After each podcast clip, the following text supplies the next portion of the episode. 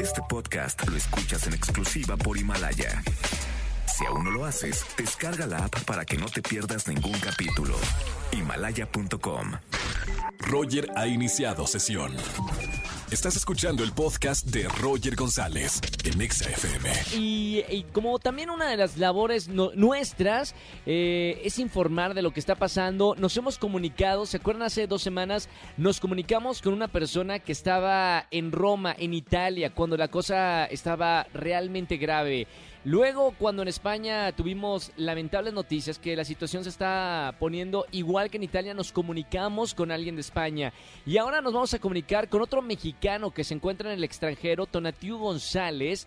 Él está en la ciudad de Nueva York, en los Estados Unidos, para que nos diga qué está pasando y cómo se vive realmente la situación del coronavirus allá en, en Estados Unidos. Te mandamos un gran saludo, Tona. Hola, Roger, ¿cómo estás? Muy bien, estamos completamente en vivo aquí en XFM, eh, en la Ciudad de México, para que me cuentes un poquito cómo es la situación, cómo se está viviendo en Nueva York, en Estados Unidos, todo este tema del coronavirus y la pandemia. Bueno, pues aquí ya, eh, eh, como, como, como lo, has comentado, pues todo ha ido como avanzando y evolucionando como si parecieran usos horarios, ¿no? Primero toda la parte en Asia, luego Europa y pues ahora nos está llegando aquí en, en América y pues particularmente Estados Unidos y, Nueva York es una ciudad en donde pues llega gente de todo el mundo, ¿no? Entonces eh, la verdad es que ahora nos está tocando aquí lo que llaman ellos la fase 3, que, que ya es la, los aumentos de, casos de, del coronavirus y de esta pandemia entonces está aumentando la curva y lo que está tratando el gobierno ahora es obviamente pues aprender de los errores o, de los y de los aciertos cometidos eh, por los gobiernos de, los países que has comentado eh, para cómo poder reducir eh, los, las infecciones y los casos. Entonces, pues digamos que la semana pasada todo explotó de una manera muy fuerte en, el, en el tema de medidas precautorias eh, quizá como lo sabes, pues el jueves pasado, por ejemplo, eh, la mayoría de todos los, los eh, espectáculos de Broadway, conciertos, cancelar, empezaron a cancelar. Claro. yo incluso el domingo pasado tenía un concierto para ver a Billie Eilish y, se canceló el concierto. Bueno, más bien se pospuso. todo ese tipo de situaciones empezó como a cerrar. luego, a inicios de esta semana, eh, pues casi todas las personas empezaron a exhortar simplemente como invitación a que realizaran home office. Eh, claro. a hacer eh, cuarentena voluntaria y home office, eh, cosa que normalmente no hago porque pues trabajo para para política internacional, trabajo en Naciones Unidas, entonces normalmente es muy raro que nosotros tengamos home office, pero lo hicimos ahora y em, pues, empezamos a trabajar con home office desde el lunes. Y, y ahora, se sabe, perdón, a cerrar.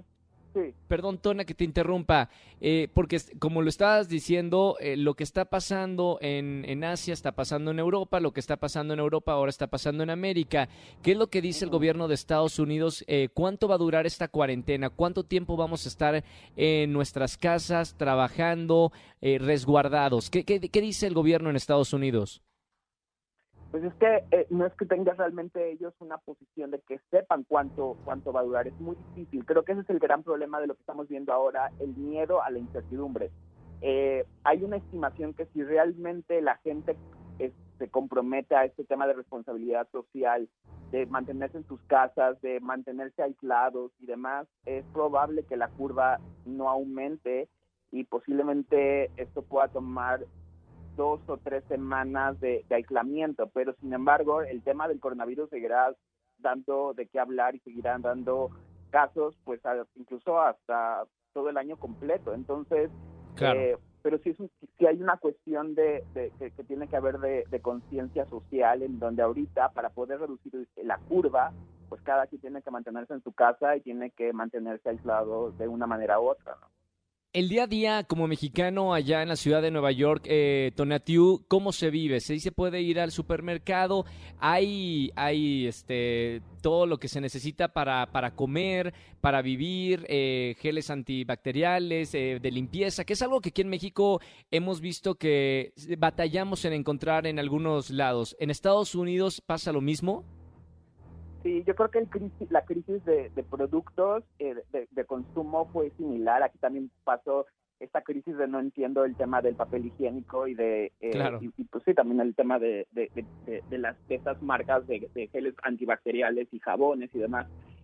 Pero digamos que eh, hay, vida todavía en, Nueva York en cierta en, en cierta medida, pero ahí esta semana empezaron ya a cerrar también tiendas eh, y hoy justamente el gobernador de Nueva York, Cuomo, lanzó una, mm, eh, una ejecución de decir que se clausuraba ya finalmente y pedía que y era mandatorio que ya no la gente ya no saliera para trabajar. Es decir, todas las oficinas, trabajos, empresas, tiendas, que no tenga una cuestión necesaria de estar abierto, obligatoriamente ahora a partir y que toma efecto a partir del domingo por la noche no pueden salir ya eh, ni, ni, tener digamos ningún tipo de interacción. Las únicas empresas o comercios que pueden estar abiertos son eh, comercios farmacias y supermercados. farmacias. Claro, bueno, eh, eh, son, son acciones, son acciones duras, son acciones duras que, que, que, toma el gobierno de Nueva York y esperemos que pronto también aquí en México para, para salir rápidamente de, esta famosa curva y que esto baje otra vez. Gracias, Tona, desde la Ciudad de México. Te agradezco mucho la llamada. Un mexicano que está en la ciudad de Nueva York, eh, también compartiendo pues estos eh, momentos tan desagradables que estamos viviendo en todo el mundo. Así que un abrazo con mucho cariño desde México y gracias por tu llamada un abrazo de vuelta y a seguir compartiendo positivismo y apoyo que creo que es lo que se necesita más bien en estos momentos, ¿no? Totalmente, totalmente. Que, tu programa lo siga haciendo, Roger. Gracias, gracias, Tona. Un abrazo muy grande. Escúchanos en vivo y gana boletos a los mejores conciertos de 4 a 7 de la tarde por Exa FM 104.9. Este podcast lo escuchas en exclusiva por Himalaya. Si aún no lo haces, descarga la app para que no te pierdas ningún capítulo. Himalaya.com